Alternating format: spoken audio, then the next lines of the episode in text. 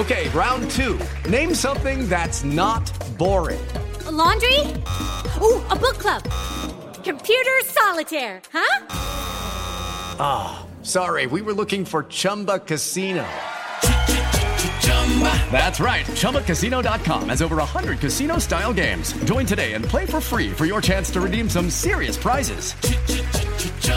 ChumbaCasino.com. No purchase necessary. Full prohibited by law. 18 plus terms and conditions apply. See website for details.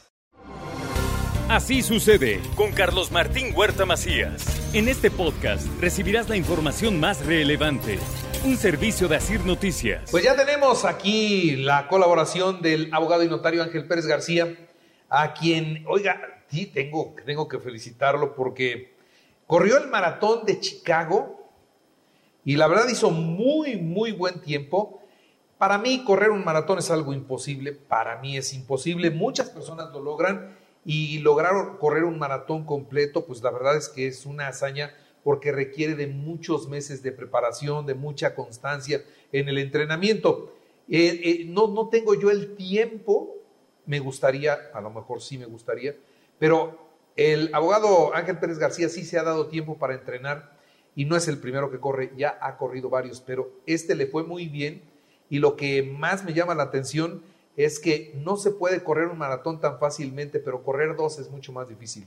Y él corrió Chicago y va a correr Nueva York con una diferencia de cuatro semanas, un mes, ¿no? Un mes de diferencia entre uno y otro. Y va entonces a correr dos maratones, lo que me hace felicitarte, abogado. Carlitos, veras, pues la verdad es que- está- traes una condición de veras digna de mi reconocimiento. Eh, somos personas que ya no somos unos niños y sin embargo, echarte dos maratones en un mes, mis respetos, ¿eh? O sea, Pues muy mira, bien, muy bien. Yo creo que esa es una parte importante de la vida y una manera de, de- de acostumbrarse a vivir, porque es, es como cuando uno abre una cuenta de ahorros en el banco. Vas ahorrando y a veces no sabes para qué los necesitas, pero ahí están por lo que se ofrezca. Y en materia de salud, pues le estás abonando a tu salud y tienes unos bonos enormes de salud. Garantía de nada, sin embargo, ahí los tienes para cuando se ofrezca. Entonces, es también parte de la vida, una manera de, de- de vivir diferente. Y fíjate que me encontré a, a un muy buen amigo tuyo, al doctor este, Pérez Alba. Ah, sí, cómo no, mi médico, además, mi cardiólogo. Este, nos fuimos en, en el mismo vuelo, regresamos en el mismo vuelo, y resulta que este, lo vi y me dice, Ángel, no puedo ni caminar. Le dije, tienes que caminar y empezar a trotar para aflojar. Claro que los músculos pues eh, eh, endurecen. No es fácil, efectivamente no es nada sencillo, pero es todo cuestión de disciplina, tenacidad, constancia, estar ahí y tener fija la mente a dónde se quiere llegar. Y una de las cosas es llegar plácidamente, pero no llegar por llegar, sino llegar y disfrutarlo, vivirlo, gozarlo. El placer es increíble. Quienes lo hacemos sabemos que es una parte importante de poder disfrutar esto. Y bueno, pues aquí estamos. Y vamos efectivamente dos maratones con diferencia de cuatro semanas y creo que me va, a ir muy bien. Al de Nueva York voy a ir de mirón, de porra, aplaudir, así que ahí te estaré esperando en la meta. Por supuesto, y ahí estaremos festejando. Y ahí nos tomaremos algo. La cerveza que nos invita al final el maratón, una cervecita para desahogar las, las penas y frustraciones de algunos que no llegan en buenas condiciones. ya veremos. Bueno, Ya ahí, veremos. nos, ahí nos vemos, ahí nos, en esa meta nos vemos. Ahí nos vemos. ¿Qué traes hoy, Angelito? Carlitos, pues eh, continuando con algunos detalles que son importantes, eh, septiembre mes del testamento, octubre estamos a más de medio mes, y quiero plantearles un asunto realmente eh, que es de, que creo que muchos pasamos por algunos detalles que son importantes en cuanto a materia sucesoria. Y fíjense que es un problema real. Hace algunos, algún tiempo llegó una familia y llegaron cinco personas a ver el asunto de su tía, tía tío. Y entonces resulta que la historia es así y vean cómo se puede enredar tan feo una historia y cómo se puede desenredar tan fácil y tan simple. Pero a veces las, las emociones, la voluntad no existe y por eso se complica. Resulta que en una familia hay ocho hermanos. De los ocho hermanos, uno de ellos, hermana, no se casó, no tuvo pareja, no tuvo concubino, no tuvo hijos, no tuvo a nadie. De esos ocho hermanos, uno sobrevive y siete fallecen, cinco fallecen antes de esta hermana y dos fallecen después.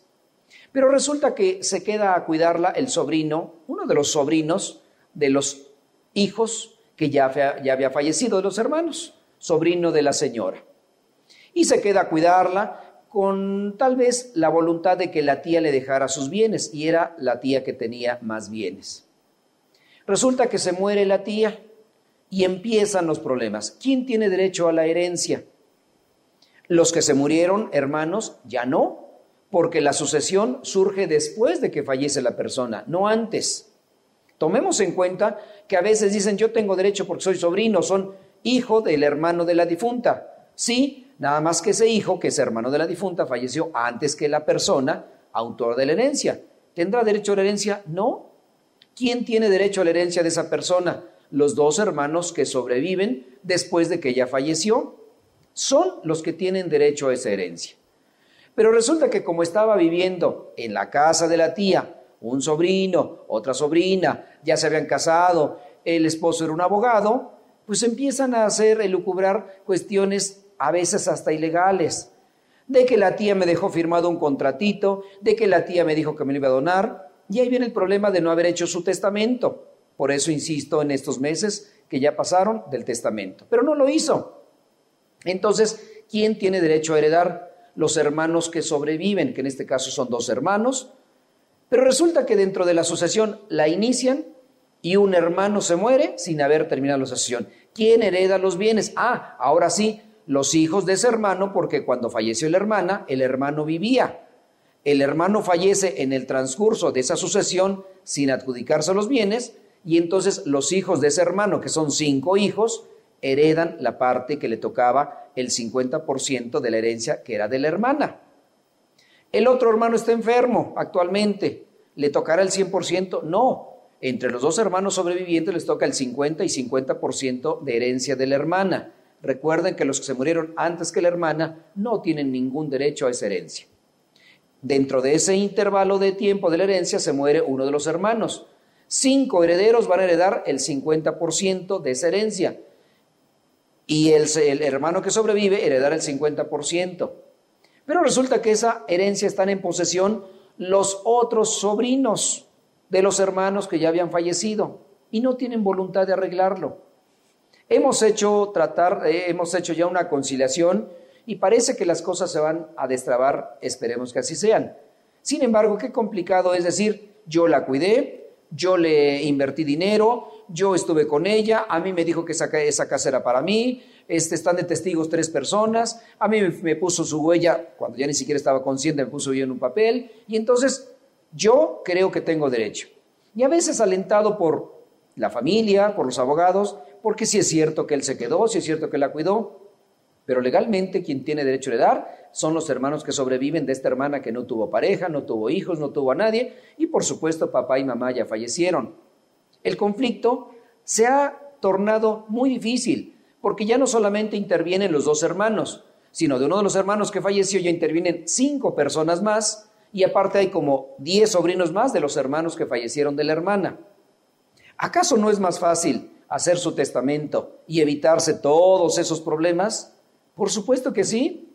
Por eso es la insistencia de dejar arreglados sus, papeles, sus problemas, y dejarlo no solamente por escrito en un papelito, o dejarlo dicho a sus sobrinos, o decir, habérselo dicho al compadre, al hermano, mira, así lo quiero repartir. No, es hacer un testamento y dejar las cosas en orden. Este conflicto está por resolverse. Judicialmente ya se denunció la sucesión intestamentaria del hermano que falleció, que también es heredero de la hermana, que es un juicio testamentario. Es decir, se ha vuelto complicado toda esta situación. Yo creo que es con voluntad se puede resolver este asunto, pero vean hasta dónde se puede complicar. Llevan cinco años discutiendo este asunto y no se ha solucionado. Tradicionalmente dicen que los juicios sucesorios tardan mucho tiempo. ¿Y por qué tardan mucho tiempo? Por estas necesidades, por estos conflictos. Por esa razón, insisto, un problema real, hay que dar soluciones reales, no imaginarias. Muy bien. Mi querido Angelito, muchas gracias. Con mucho gusto, Carlitos. Que estés muy bien. Así sucede con Carlos Martín Huerta Macías. La información más relevante, ahora en podcast. Sigue disfrutando de iHeartRadio.